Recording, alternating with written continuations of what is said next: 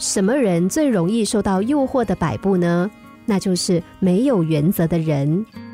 诱惑因为贪欲而起，没有了欲望，诱惑也就没有了用武之地。在新疆的一个村庄里，一位老人捕获了一头公羊。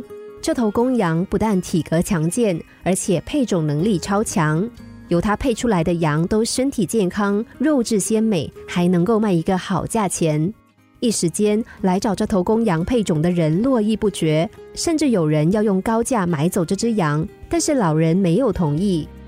这个人并不气馁，出了更高的价钱来买，老人还是拒绝了。但这之后，那只公羊却因为配种的人太多而受到惊吓，老人只好日日夜夜看顾它的健康。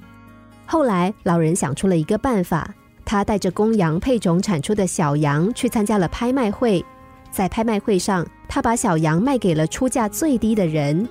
后来，基于这只公羊的人渐渐少了，公羊也恢复了健康。老人不但自己富裕了起来，也带领乡民们走向了富裕的道路。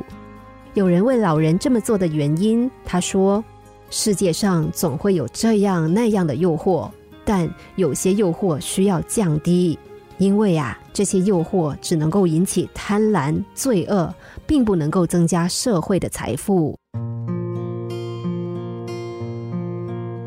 我们人人皆凡人，不是圣贤，面对诱惑把持不住是人之常情。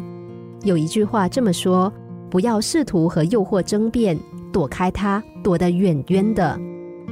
面对诱惑，动不动心并不重要。重要的是，为了诱惑而动摇自己的良心。当诱惑汹涌而来，内心抵挡不住的时候，就要学会把诱惑降到最低。看到诱惑，就让自己主动避开，远离是非之地。等到自己心智成熟了，能够面对这个诱惑的时候，再去接触，这样诱惑的威力也就小得多了。当我们把这些诱惑降到最低的时候，我们也拥有了另一种意义上的成功。心灵小故事，星期一至五晚上九点四十分首播，十一点四十分重播。重温 Podcast，上网 U F M 一零零三 t S G。